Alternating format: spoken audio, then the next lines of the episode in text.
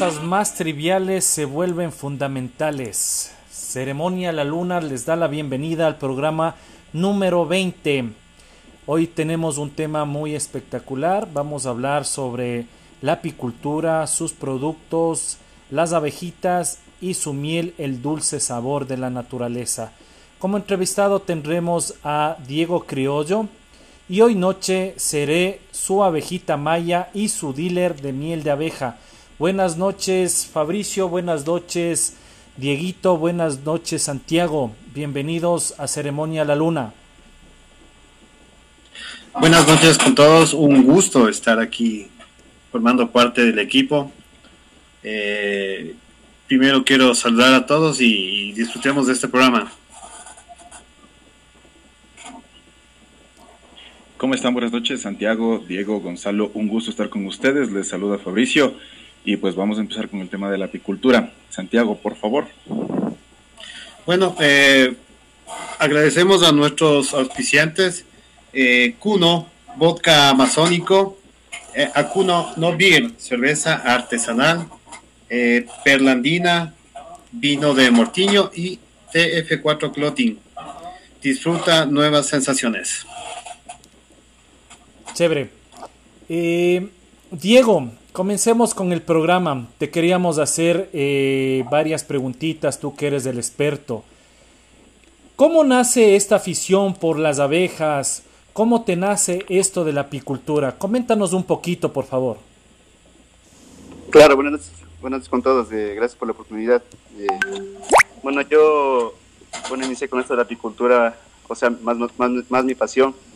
Fue como a los cinco años. eh, bueno, en- digamos hace más o menos unos 18 años. Realmente yo, eh, o sea, bastante, observador, ¿no? Yo veía que las abejas llegaban así, los enjambres, digamos, a, a mi casa, eh, se posaban ahí, eh, o en diferentes lugares. Entonces ahí una vez eh, vi un enjambre que estaba ahí, eh, no, no sabía nada, ¿no? Y me acerqué al enjambre, lo capturé, sí, sin conocimiento. Entonces ahí pasó algo gracioso, entonces una, yo sin conocimiento, entonces me acerqué a las abejas sin equipos, sin humeador, sin nada, eh, solo por curiosidad, digamos, entonces de ahí me, picaron bastante las abejas, eh, creo que tuve algún, siquiera unas 50 picaduras. Y ahí me dio fiebre, entonces ahí toda mi familia era enojadísima que por qué las abejas, entonces ahí, eh, digamos, la pasión. De ahí, eh, cuando era, eh, estaba en el colegio igual eh, tenía así unas colmenas pequeñas. Claro que en la casa sí se asustaban bastante, ¿no? Porque decían, oh, esos animales te van a picar, eh, hacen daño a los animales y tanta cosa. Entonces, eh, en sí la gente, la gente se asusta bastante de eso. Entonces, ya con el tiempo, eh, yo, yo más, más, más me he dedicado a esto más hace unos cinco años. Y bueno, fue también gracias a mi esposa que ella me, me compró los equipos y realmente ella es la, también la, la impulsora en este tema. Entonces, eh, esto, esto ha ido avanzando así. Yo realmente soy ingeniero mecánico de profesión. Me he dedicado también este, en mis tiempos libres a esto de la apicultura. He seguido cursos, charlas, he compartido experiencias con algunos apicultores grandes y realmente es, eh, es, un, es un arte, esto es bastante, muy, muy, muy interesante. Para mí me saca bastante el estrés, eh, eh, eh, digamos, calma mi curiosidad. Entonces, es, es bastante interesante este tema. Ya se los puedo contar cómo, cómo, cómo esta, esta pasión. Eh, eh, Diego, una, una consulta, perdón. Eh, tú, tú me comentas que este tema de la apicultura y todas esas cosas es se te hizo una pasión y, tuviste un gusto por esto. Eh, ¿Esto tú lo llevaste a, algo más profesional? No sé, vivir de eso o algo así. Sí, sí, sí, con el tiempo nosotros, digamos, pero nosotros iniciamos así con mi esposa con una, con una colmena. Eh, ahora ya tenemos cerca de 20 colmenas, eh, trabajamos así ya técnicamente, tenemos los equipos, tenemos todo lo que son overoles, humeador, cepillos para, para las abejas, eh, tenemos cera estampada, incluso ahora ya nos compramos ya una, una centrífuga que, es fabricada en acero inoxidable, que es para este tipo de, tipo de trabajos.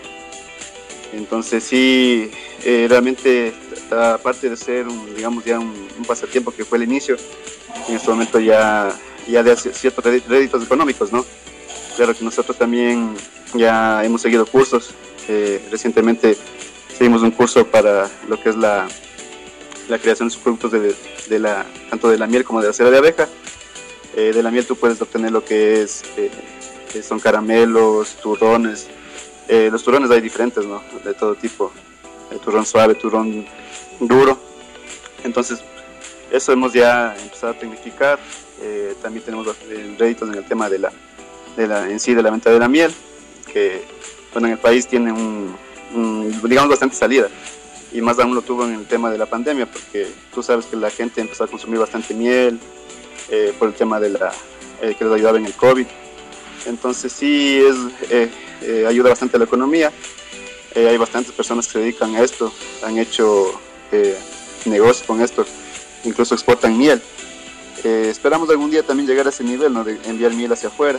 Claro que también ah, eh, con el pasar del tiempo también se ha hecho un, digamos, un mercado un poco complicado porque con el tema de la pandemia también em- empezó a haber un desabastecimiento interno eh, porque faltaba productores, entonces la gente, digamos, por, por ganar más dinero empezó a traer eh, miel del- de Colombia, de Perú y empezó a dañar un poco el mercado. Pero eh, bueno, hay que seguir avanzando. Eso los puedo comentar. Ya, perfecto, Diego, te agradecemos bastante. Bueno, yo tengo una consulta ahí un tanto técnica, se puede decir. ¿Qué tan complicado es el cuidado para las, para las abejas y qué tan costoso tiende, tiende a ser el tema del cuidado de las abejas, no? Adicionalmente, tú nos cuentas que ya cuentas con 20 colmenas. ¿Eso lo realizan dentro de su propia casa, en un espacio abierto, o tal vez lo hacen en algún otro lugar ya más, más, más especializado para el tema de la crianza de las, de las abejas? Ya, verás, el tema del cuidado de las abejas, eh, realmente en sí, eh, tú tienes que tener, ten- o sea, revisar varios factores, ¿no? Tienes que revisar que estén, como cualquier animalito, tenga eh, comida, eh, la comida la comida de ellos sacan de las, de las flores, eh, en, en lo que es la, cuando es, digamos, de aquí, cuando comienza la floración en Ecuador, porque en Ecuador generalmente tenemos lo que es invierno y verano. Eh, entonces hay, hay, en mi zona más o menos hay, hay dos épocas en las que hay bastante floración, que es, es en agosto y más o menos de diciembre a, a enero, casi terminando enero. Entonces ahí tú tienes que revisar que las, que las abejas estén bien nutridas, que tenga bastante población en los marcos o en las colmenas, eh, que no haya fumigaciones circundantes alrededor de, tu- de donde tú tengas la, tus colmenas. Eso es en general cuando hay floración. Ahora, cuando no hay floración, eh, las abejitas generalmente consumen su miel. Entonces, como sabes, una persona, un apicultor extrae la miel y, bueno, depende del apicultor también, ¿no? porque en mi, en mi- caso yo prefiero dejar un poco de miel para que puedan alimentarse, para que no tengan problemas, porque generalmente eh, un apicultor ya a escala saca toda la miel y generalmente empieza a alimentar con, con, con jarabe de azúcar y, y vitaminas. Entonces, eh, es una manera de cuidarles, pero también sí les trae complicaciones a futuro. Entonces, es una parte de la alimentación. Ahora también tienes que revisar el tema de las enfermedades. Generalmente las abejas eh, en su hábitat natural o, o donde ellas se desarrollaron, generalmente no tienen enfermedades, pero ya cuando, tú empiezas, cuando empezó esto de la, de apicultura a gran escala, la gente empezó a llevar abejas de, todo, de, de todos los países, ¿no? Entonces empezaron a, a transportarse las enfermedades, así como, así como el virus que tenemos ahora. Entonces ellos también empezaron a, a empezar a compartir enfermedades, entonces eso también hay que controlar. Una de las, de las, más, de las más fuertes enfermedades que tienen ellos se llama la varroisis, que es, una, es un insecto, un parásito que se les pega a las abejas, les empieza a, a digamos, a, por decirlo así, a, a chuparles del alimento que ellos, ellas tienen, o sea, como decirle la sangre de, de las abejas, entonces las, empiezan, las abejas empiezan a perder el, la, digamos, la, el equilibrio en sí interno que tienen ellos de de, dentro de la colmena. Y empiezan a... O sea, son tipo sanguijuelas más o menos de esos, ¿no? son unos como pulgones, digamos así, como pulgas que se les pegan a las abejas. Se les meten debajo de las de las de los pliegues de, que tienen ellos en el abdomen, y les empiezan ahí a absorber tanto a la abeja adulta como a la abeja, digamos, al, a la ninfa que ellos generan en, en las en las celdas que ellos que ellos que ellos fabrican para, para poner a sus crías. Entonces ahí igual desde pequeños les empiezan a absorber y eso se empieza a regar un a la colmena y les trae problemas de futuro, eh, trae problemas de producción, caída de, a ver, caída de producción, caída de, población y en sí el colapso de la colmena, que es la muerte en sí. Esa es una de las principales. Qué interesante todo lo que nos dices, ¿no? Y que íbamos a pensar que esto les pueda pasar a unos animalitos tan indefensos que tenemos en, en nuestro planeta y muy importantes para nosotros. Em, para no salirnos mucho del hilo, ¿de qué depende el factor del sabor de la, de la miel? ¿Depende mucho de la época de las flores o de qué depende? Porque yo he probado ciertos tipos de mieles en supermercados, en otros tipos de lugares y he probado la que tú haces y en realidad es espectacular la que venden ustedes, la que nos proporcionan como productores, muy buena, muy buena. ¿De qué depende ese factor? Dinos un poco, Diego. Ya, del, o sea, la, digamos, la calidad de la miel, el sabor, eh, depende mucho de la floración que tú tienes, de la planta en sí. Por ejemplo, tú tienes floración de eucalipto, eh, que es lo que más hace aquí en la sierra, eh, y ahí tienes en la costa lo que es la, floración del, del sauco, del que es en Manabí, se, se me fue el nombre.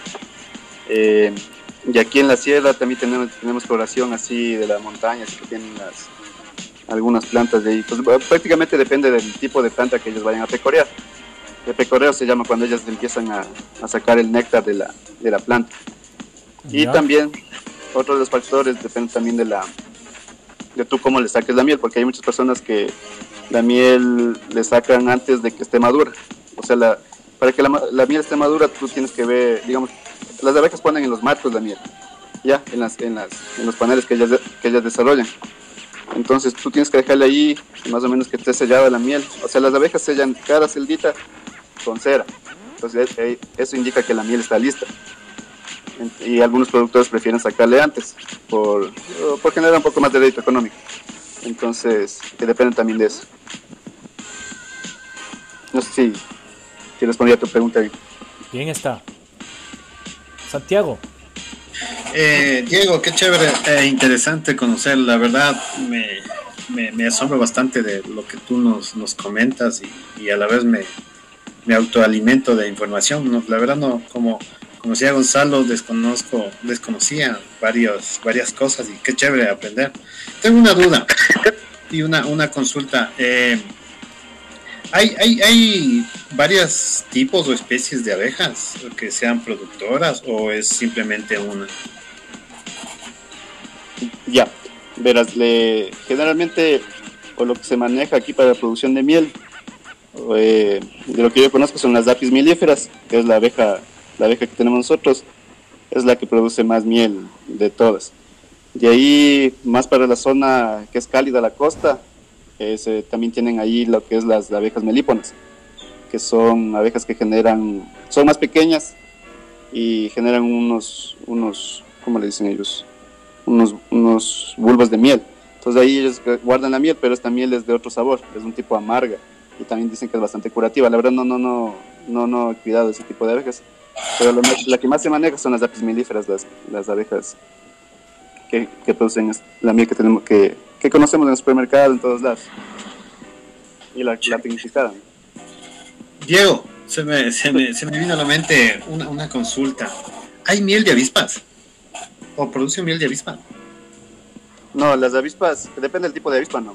Eh, hay un, las avispas son generalmente animales, digamos por decirlo así, carroñeros. Ellas, eh, sí, sí son destructores, no, no son, no son insectos que produzcan miel. Ellos, Ujú. ellos generalmente lo que hacen es eh, sacar la miel, digamos, de, de las abejas que tenemos nosotros, las abejas domésticas, por decirlo así, y se llevan a sus panales, pero ahí solamente es para generar crías y reinas. Entonces, una vez que está desarrollada las avispas, se dispersan por diferentes lugares para, Vea, para hay, generar nuevas colonias. hay ñeño mono también hay metidos en esas, en esas avistas, vea, brother. Dale, Fabri. Sí, sí. La- Las vistas. Oye, Diego, bastante interesante en realidad los que nos cuentas. Eh, yo, por ejemplo, soy ignorante en el tema de la apicultura, aunque yo he fabricado hidromiel, ¿no? Se ha hecho hidromiel, Ya. algo de lo que más utiliza, una bebida espectacular. Imagino que con tu miel debe quedar una bestia. Antes de continuar con la siguiente pregunta que yo tengo, pues gracias a todos nuestros auspiciantes, en este caso a Kuma Novir, la cerveza del Nuevo Mundo, Kuro, el vodka del selva amazónico, y también tenemos nuestro vino de mortiño desde Sichos. Eh, verás, una consulta que te tengo yo. Eh, a nivel nacional, eh, bueno, de los últimos registros que, se tiene del Ministerio de Agricultura, hay aproximadamente 2.050 apicultores. ¿Sí? Y tengo entendido que el SECAP ahora está certificando apicultores. ¿Eso en realidad ha sido un apoyo para ustedes o es negado totalmente? Eh, verás, de lo que he conversado así con algunos apicultores que ya son más grandes, o sea, realmente eh, dicen que poco o nada se aporta en ese tema, ¿no?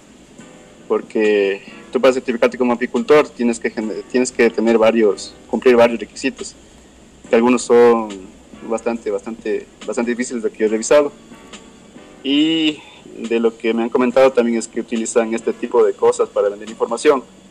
Realmente no, no lo he comprobado yo, pero eso es lo que me comentan, ¿no? que tú te certificas o no, tú ingresas al, eh, al Ministerio de Agricultura, eh, das tus datos, ubica- das tu ubicación de donde tienes tu, tu apiario y generalmente venden esa información y se van a, a poner ahí. Ahora de la certificación de SECAP que da, sí, yo también he estado interesado. eh, realmente no, no, no, no he tenido el tiempo suficiente como para, para a- eh, tener esa certificación, pero dicen que es bastante, bastante bueno ese tema. Chévere.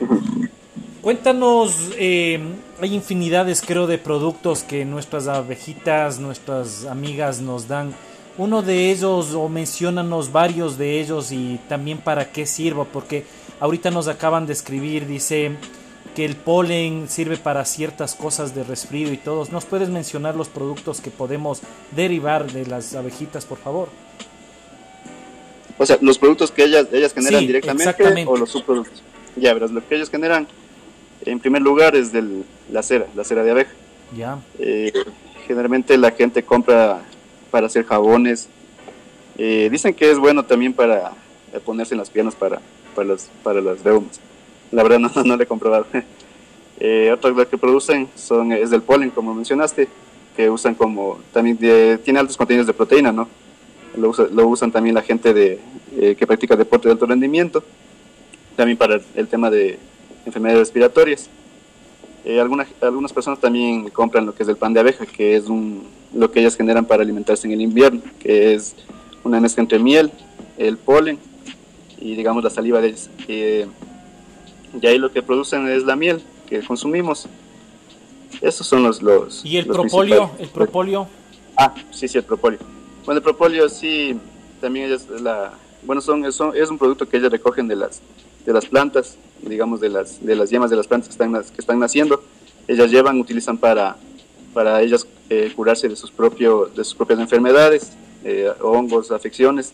Y también eh, ellas con ese, con ese producto sellan lo que es toda la colmena para que no les entre lluvia, eh, golpes de, de aire. Y sí, se usa para, se hace una tintura de propóleo que es una, una mezcla entre, entre alcohol y este propóleo diluido. Eh, esto usan para, para el tema de, de enfermedades respiratorias también. Vea, ¿no? Interesantísimo. Eh, Diego, mi, eh, mi pregunta, tengo una duda. ¿Qué factores marcan la calidad y el sabor en la miel? Ya, de calidad, como les, como les había comentado, tanto, eh, depende de cómo, de, de qué tan madura esté la miel. Como les comenté, tiene que estar un 80% del marco sellado ya para que se pueda cosechar. Eh, otro es el tema de la asepsia cuando tú le cosechas. Tienes que tener bastante cuidado de que no le caiga tierra, que no, eh, tú estés con las manos limpias, con los equipos limpios.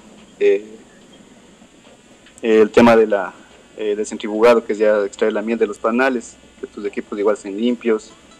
Eh, por, por lo menos que, que trates de no, no matar abejas de- y que caigan sobre la miel misma, ¿no? porque cuando tú empiezas a extraer la miel, generalmente las abejas empiezan a llenarse, ya sea de tu, de tu colonia o de, las empiezan a llenar y se empiezan a, caer muertas de ahí. O tú en el proceso les vas, les matando, pero eso no eso no, no, no aporta la calidad de la miel. Entonces, eso en sí, en sí tienes que tener en cuenta para, o sea, para que tú puedas vender un buen producto, ¿no? También.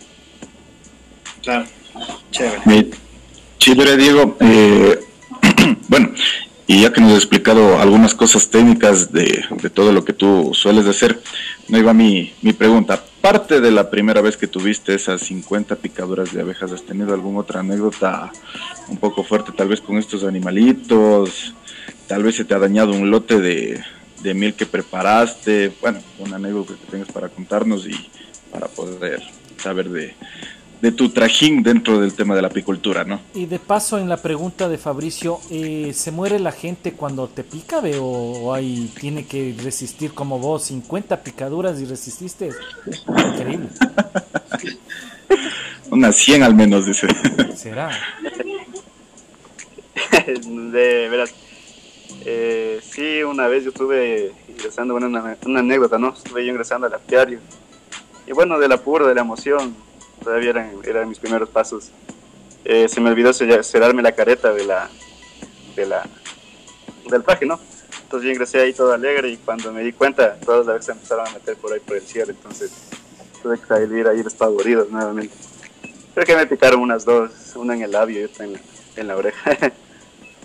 Eh, bueno, pues con el tiempo no uno se va acostumbrando y ahora realmente ya si me pican, prácticamente no, no- ya no se me hinchan las manos ni nada, porque cuando te pican se te empieza a hinchar la parte del cuerpo y te da como una, una comezón. Eso te dura más o menos tres días. Pero ahora ya, a mí me pican ya no, ya no se me hincha ya la... Ah, ¿te vuelves resistente a eso? ¿Te vuelves resistente poco a poco? De lo que yo he leído, A los picazones.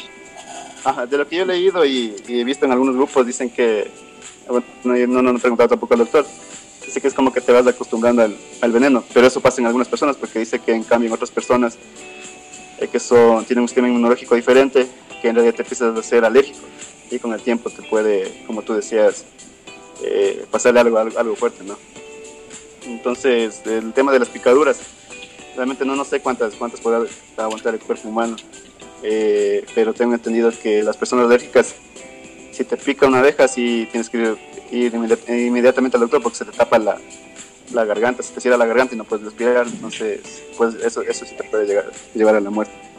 Entonces, sí es bueno que sepas si eres alérgico a la miel, al polen, a la picadura de abeja, porque eso te puede ayudar, ¿no? Pues tienes que tener en cuenta eso antes de iniciar también este tema de la apicultura.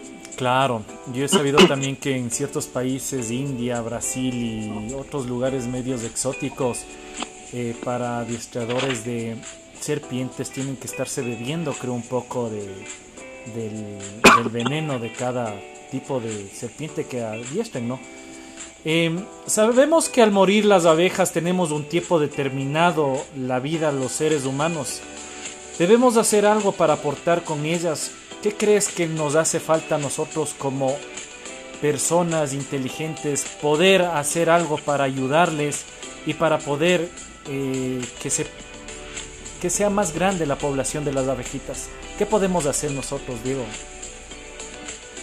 Ya, verás, este es un tema bastante, bastante complicado, ¿no? Hay un montón de, de circunstancias que se pueden analizar, pero ahorita lo que, lo que, lo que yo he podido palpar es que lo que más les afecta a las abejas es el tema de los, de los agroquímicos, de lo que tú fumigas para cultivar.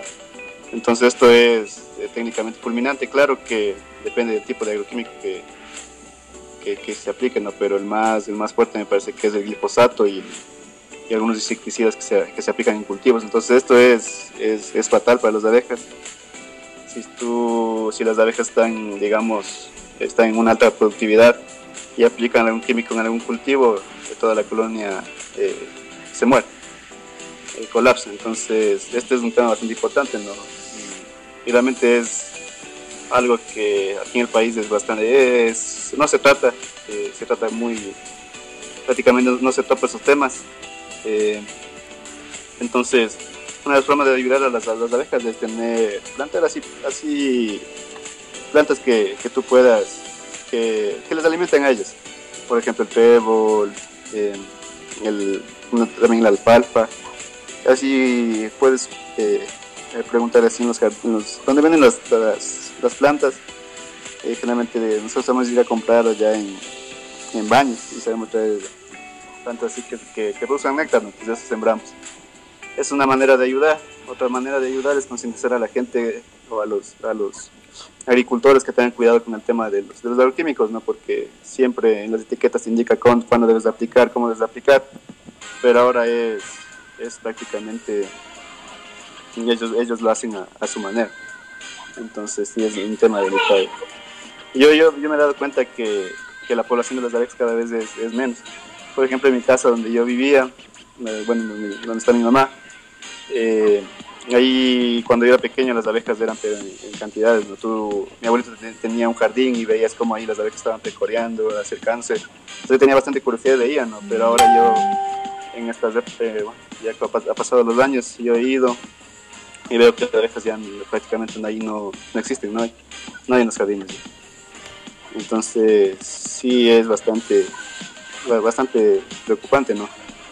Porque sí, el, el, ver a el ver abejas es como un signo de, que, de que es algo, o sea, que tienes un ambiente natural, un ambiente bueno, saludable, por decirlo así. Eso es. Este, Diego, yo te tengo una consultita. Bueno, siempre me ha dado curiosidad una frase que la suelen relacionar directamente con Albert Einstein. En realidad no sé si es que la diría él. La que dice lo siguiente, ¿no? Si las abejas mueren al hombre solamente le queda cuatro años en la Tierra. O sea, ¿tú qué opinas sobre eso? ¿Es verdad? ¿Es mentira? Porque, como te digo, uno es ignorante completamente en el tema y al parecer las abejitas se cumplen un rol bastante importante dentro de la naturaleza y obviamente en nuestras vidas con sus productos. Ya, bueno, ahí te voy a dar mi opinión. Yo creo firmemente en lo que afirmó Einstein en su tiempo y realmente sí, sí tiene bastante, bastante lógica porque las, las, abejas eh, son animales que eh, van de flor en flor y ellos aportan bastante en lo que es la polinización. La polinización te ayuda a que las plantas tengan un mejor rendimiento en lo que es producción. Entonces, si las abejas empiezan a desaparecer, las, los polinizadores, tanto las abejas como otros insectos también, empiezan a desaparecer, va a haber menos polinización, va a haber menos alimentos para las personas. No sé si han visto algún, algún video ahí que comparten de los chinos que, que dice que ahí ya han aplicado, o sea, por los, por los monocultivos, que le dicen que tú siembras un solo cultivo en hectáreas y hectáreas, eh, las abejas van desapareciendo, entonces dice que en este tiempo ya ellos prácticamente tienen que polinizar a mano, tienen que ir con un instrumento golpeando las flores para que se polinicen, entonces ahí ya no hay abejas. Entonces a la larga eso va, va a afectar, ¿no? Va, va a afectar a la, alimentación general del, humano. Santi. Eh, Diego, chévere, chévere y como, como siempre interesante todo lo que nos, nos comentas sobre este tema de las abejitas y la apicultura. Eh, retomando un poquito el tema de, las picaduras, tenía una duda. Me dicen que hay una especie de, terapia con, con la picazón, eh, bueno, al, al, momento que te pican las, las abejitas. Es, ¿qué, hay de, ¿Qué hay de verdad en eso? Porque dice que hay, es una, una terapia que la aplican. Sí, sí, hay una hay una rama, por decirlo así, de la, de la apicultura que se llama la apiterapia. No, no he seguido pues la verdad eso, no, no le veo muy... Ah, pero sí existe. Sí, sí, sí existe. Hay gente que se dedica a eso, que es como la, la acupuntura, ¿no? Que tú vas puntos la, el aguijón de la abeja. Tienes que, de lo que alguna vez fui a un curso y algo me comentaron, es que tienes que ver el tiempo de exposición eh, de esta picadura, tienes que ver que la persona también no sea alérgica, porque a veces también son alérgicos y van y se aplican y después están en problemas. Entonces sí, sí, es, es como una rama, sí, como una rama médica de la, de la apicultura, pero eh, la verdad no, no, no, no he adentrado mucho eso, pero sí, sí existe hay gente que se hace eso por el tema de reumas, dolores, dolores de espalda y todo eso. Y sí, sí, sí hay gente que se Pero dedica me, aquí. me imagino, perdón, me imagino que debe ser un determinado número de, pica- de picaduras, algo así, ¿no? O debe Ah. ser alguna zona específica donde, donde tengan la dolencia y aplican esta, esta terapia. Sí, alguna vez me comentó una señora que se había hecho en las manos, por ejemplo, que se había hecho eh, en algunos puntos, ¿no? Que se había hecho Ya. picar. Y le había hecho así solamente una, una como una picazón y que le, que le sacaban la, el aguijón de la abeja. Entonces, sí, son por puntos. También he visto también que en las espaldas se hacen para el tema del dolor de la espalda. Eh, no no sabía si todavía cuántos puntos es, pero sí he visto que son algunos de ahí. Si es verdad, si es verdad esa vaina es para la, la artrosis y reumas. En realidad mis, mis papás también sufrieron un poquito de eso. Sí les vinieron a aliviar, la miel de abeja también les ayudó bastante y en realidad como ellos son viejitos se curaron así nomás con, con cosas naturales. Para cortarles un poquito y para terminar el programa, quiero también agradecer a Diego Design, Lignos Muebles, Oficinas de Hogar y Wolfram Record, el soporte del metal ecuatoriano desde el 2011. Eh, Diego, queremos darte las gracias. Queremos darte las gracias por el tiempo que te has tomado. A ustedes chicos, eh, Fabricio, Santiago, Diego, muchas gracias. Y les quiero agradecer. Eh, para cerrar el programa quería hacerles un comentario de esto de las abejitas. Tú, Fabricio, has de saber un poquito más y también Diego. Eh, en Noruega, en los países nórdicos, hicieron cerveza de miel de abeja. Los nórdicos lo hacían. ¿Ya creen que sea posible? ¿Será? Este, bueno, ahí yo meto un poquito, si te corté. No, no, Eh, o sea, verás, se utiliza la miel en pequeñas cantidades de cerveza justamente es para denotar los aromas y sabores básicos de la, de la miel, pero en realidad la, be- la bebida que era en ese tiempo de las... En realidad, el hidromiel es tu recompensa cuando mueres siendo un guerrero nórdico. Es donde en el Valhalla te dan el cuernito y estás bebiendo. ¿Y cuál es la promesa de vida ahí? Es que nunca te da chuchaqui. Entonces tú de la, de la cabra que se llama Heidrung, es de donde tú empiezas a extraer la hidromiel y estás toma y toma y nunca te da chuchaqui. Entonces es la recompensa que tienen los guerreros nórdicos en ese tiempo. Y es más, en esas épocas, en la época nórdica obviamente, bueno, en la época antigua mejor dicho, eh, justamente para épocas de Navidad, relacionadas a esas fechas aproximadas, habían ciertas familias que estaban autorizadas a preparar hidromiel y algún tipo de cerveza adicional. Nadie más lo podía hacer y ellos tenían que dar para todo el pueblo. Entonces, la miel siempre ha sido un referente en realidad y una base para hacer bebidas fermentadas. Qué lindos guambras, por eso me gusta tener gente que sabe, carajo. sí o sí. Bueno amigos, muchísimas gracias. Eh, Diego, ¿algunas últimas palabras para despedirnos, por favor? No, muchas gracias, gracias, eh, gracias por esta, por esta, por este espacio, ¿no? Eh, bueno, un último mensaje sería que, bueno, a las abejas no les tengan miedo, son animales incomprendidos, por decirlo así, pero si tú los sabes cuidar y tratar, eh, es bastante interesante. Eso nomás, muchas gracias. Gracias amigos por escucharnos. Recuerden que este programa sale por Spotify y Anchor en pocos minutos. Eh, y agradecerles, Ceremonia a la Luna les da unas buenas noches en el programa número 20. Hasta mañana, esto es Ceremonia a la Luna. Hasta mañana. Thank you.